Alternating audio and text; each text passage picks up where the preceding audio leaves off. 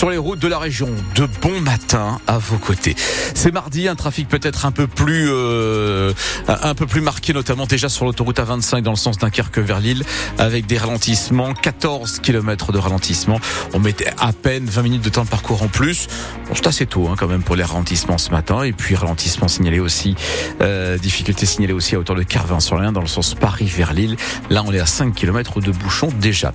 Thomas Schoner, la météo avec vous, un peu moins doux qu'hier. Hein. Oui, avec des températures comprises ce matin entre 6 et 9 degrés, 12 degrés pour les maximales cet après-midi. Une journée de mardi qui est marquée également par le retour des averses assez généralisées à l'échelle du Nord-Pas-de-Calais. Les averses qui débarquent après euh, les quelques nappes de brume et de brouillard qu'on peut avoir ce matin. Thomas, les soutiens du lycée Aver-Ouest de Lille dénoncent un acharnement. Le préfet du Nord a pris la décision de résilier le contrat qui lie le lycée musulman à l'État, lui reprochant en substance de ne pas respecter les règles et les valeurs de la République. L'un des exemples que donne le préfet, c'est notamment l'absence au CDI de livres sur l'homosexualité ou sur la culture. La direction de l'établissement a prévu de s'exprimer plus longuement demain sur ces accusations. En attendant, ce sont donc les soutiens et les détracteurs aussi d'Averroès qui s'expriment. Parmi ceux qui volent ce matin au secours du lycée privé, le directeur de Sciences Po Lille, Pierre Mathieu. Il y a deux lycées musulmans en France, euh, rapportés à peu près 1000 euh, lycées euh, privés sous contrat en France. Et le lycée Averroès, il a été probablement plus inspecté que tous les lycées privés réunis. Et en effet, si par exemple on considère qu'il manquerait de livres sur l'homosexualité ou l'égalité de genre dans un CDI, à ce moment-là, il s'agirait peut-être d'aller vérifier que ces livres sont bien présents dans l'ensemble des lycées français, notamment des autres lycées privés euh, sous contrat. Donc euh, euh, j'ai tendance à ajouter à l'idée d'une disproportion dans la décision qui est prise un sentiment d'inéquité qui malheureusement risque d'être partagé par la communauté musulmane en France, c'est-à-dire cette idée que ce lycée, peut-être parce qu'il est musulman, est extraordinairement inspecté et qu'on lui reproche des choses qu'on ne va pas vérifier dans d'autres types d'établissements, y compris publics d'ailleurs. Il y a un sentiment quand même de deux poids, deux mesures entre ce lycée extraordinairement inspecté et d'autres qui ne le sont jamais et qui, s'il l'était, cela pourrait peut-être révéler des situations enfin, tout aussi problématiques si tant est que la situation d'Averroès est, est problématique. Un établissement scolaire qui n'est plus sous contrat, n'a plus de subvention, mais il n'est plus non plus reconnu d'une certaine manière. Le lycée Averroès compte près de 500 lycéens. Sa direction a d'ores et déjà fait savoir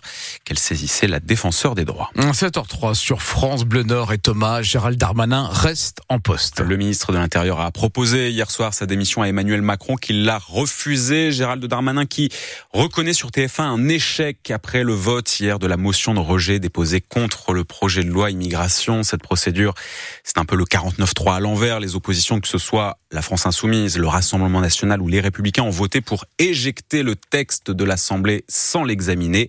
Fabien Roussel, le député communiste du Nord, a voté cette motion contre le projet de loi du gouvernement.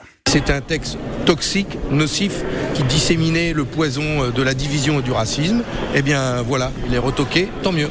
Et sur un texte comme sur l'immigration, on ne peut pas euh, discuter avec euh, sa majorité, ceux qui se disent de gauche et en même temps la droite et l'extrême droite et courir derrière l'extrême droite. Quand on court derrière l'extrême droite, on préfère toujours l'original à la copie et au final, on se prend les pieds dans le tapis. Et donc c'est ce qui arrive à ce gouvernement. Il faut qu'ils aient une ligne claire. Aujourd'hui, ils n'en ont pas et ils ont plutôt tendance à courir derrière la droite et l'extrême droite. Alors le projet de loi ayant été rejeté à l'Assemblée nationale, que va-t-il devenir maintenant? Nous ferons à 7h30 tout à l'heure le tour des différents scénarios possibles, mais la procédure classique voudrait que le texte retourne au Sénat. Le gouvernement peut aussi choisir de le retirer ou de l'envoyer en commission mixte paritaire pour tenter de trouver un compromis. Le sujet sera sans doute abordé ce matin en Conseil des ministres. D'ici là, vous avez un article sur francebleu.fr avec les réactions des uns et des autres. La citadelle fera appel devant le Conseil d'État en cas de dissolution. Son représentant Aurélien Verracel a pris la parole hier alors que la procédure pour dissoudre l'association identitaire est désormais lancée. Cette procédure qui est injuste et infondée pour la citadelle dont le local dans le centre-ville de Lille est un des points de rassemblement de l'extrême droite locale. Rue Buffon à Lens, une vingtaine de sapeurs-pompiers sont intervenus cette nuit pour éteindre un incendie dans une maison. L'habitation était censée être inhabitée mais un squatter se trouvait sur place. Cet homme âgé de 43 ans a été emmené à l'hôpital. Il a été légèrement intoxiqué par les fumées de l'incendie. Nouvelle journée de mobilisation aujourd'hui contre la réforme du lycée professionnel. Les enseignants sont appelés à faire grève partout en France. Les syndicats syndicat dénonce toujours l'introduction dans le cursus euh, en professionnel d'un stage de six semaines qui se ferait selon eux au détriment des heures de cours. Dans l'écho d'ici ce matin, une nouvelle plateforme de revente d'objets de seconde main.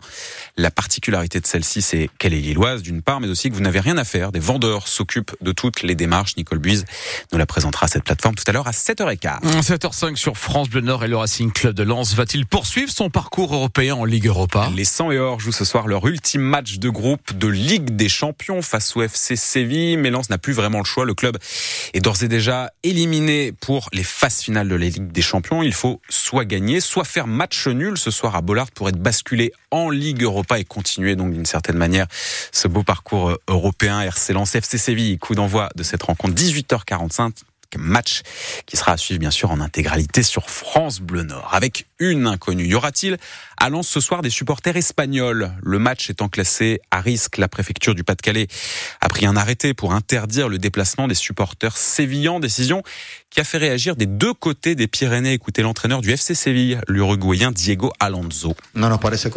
Ce n'est pas juste et c'est complètement insolite à nos yeux. Dans une compétition de ce niveau, ce n'est pas juste que nos supporters ne puissent pas être avec nous et surtout qu'ils en soient prévenus 24 heures avant le match.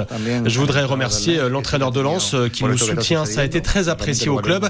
Je suis convaincu que nos supporters devraient être ici avec nous. Le FC Séville qui, aidé d'ailleurs par des associations de supporters français, a déposé un recours, recours qui sera examiné ce matin par le Conseil d'État, ce qui voudrait dire que l'arrêté pourrait être cassé. On aura la réponse dans la journée. Le maire de Lens, Sylvain Robert, en tout cas, sera notre invité lui tout à l'heure à 8h moins le quart. Il nous dira ce qu'il en pense. Le foot, c'est aussi la, Coupe de France avec les affiches des 32e de finale. Le tirage au sort s'est fait hier soir. Sortez vos agendas à la date euh, des 6 et 7 janvier. Euh, Lance à tirer Monaco. Il y aura donc un duel de Ligue 1 pour ces 32e de finale. Si on déroule ensuite les autres clubs du Nord-Pas-de-Calais, Lille affrontera le club martiniquais du Golden Lion, club de Régional 1. Valenciennes a tiré Sarreguemines, club là aussi de R1. Feigny-Aulnois qui est en National 2 jouera contre QRM, Quevilly en métropole, club de Ligue 2. L'inconnu concerne Saint-Omer, puisque le club de Régional 1 euh, est censé jouer contre Reims-Sainte-Anne, c'est le nom qui est sorti du chapeau, mais Dunkerque qui a perdu contre les Rémois au tour précédent, a déposé un recours pour des irrégularités. Ce qui fait que l'USPI de Saint-Omer est un peu entre les deux. Ils ne savent pas pour le moment s'ils vont jouer contre un Saint-Anne ou contre Dunkerque. Toujours est-il que le, le capitaine Pierrick Jonville a suivi avec attention le tirage au sort euh, hier avec ses coéquipiers. Il nous a donné son sentiment hier soir pendant Tribune Nord. C'est plutôt un bon tirage. Ça nous laisse euh, encore euh, une chance de passer. Après, c'est sûr que vu les équipes qu'il y avait dans notre pool, on aurait bien aimé tirer un gros 2 L1, mais après, bah, là, ça reste soit une Ligue 2, soit une N3. Donc, ça, c'est très bien parce que une Ligue 2, c'est Dunkerque, ça reste un derby. Euh, c'est chez nous déjà, on reçoit, donc euh, c'est très bien. Il risque d'avoir du monde pour un derby. Euh, après, si c'est Reims, bah, c'est une N3, c'est un niveau au-dessus. Pareil, on, on, a nos chances pour, pour passer encore.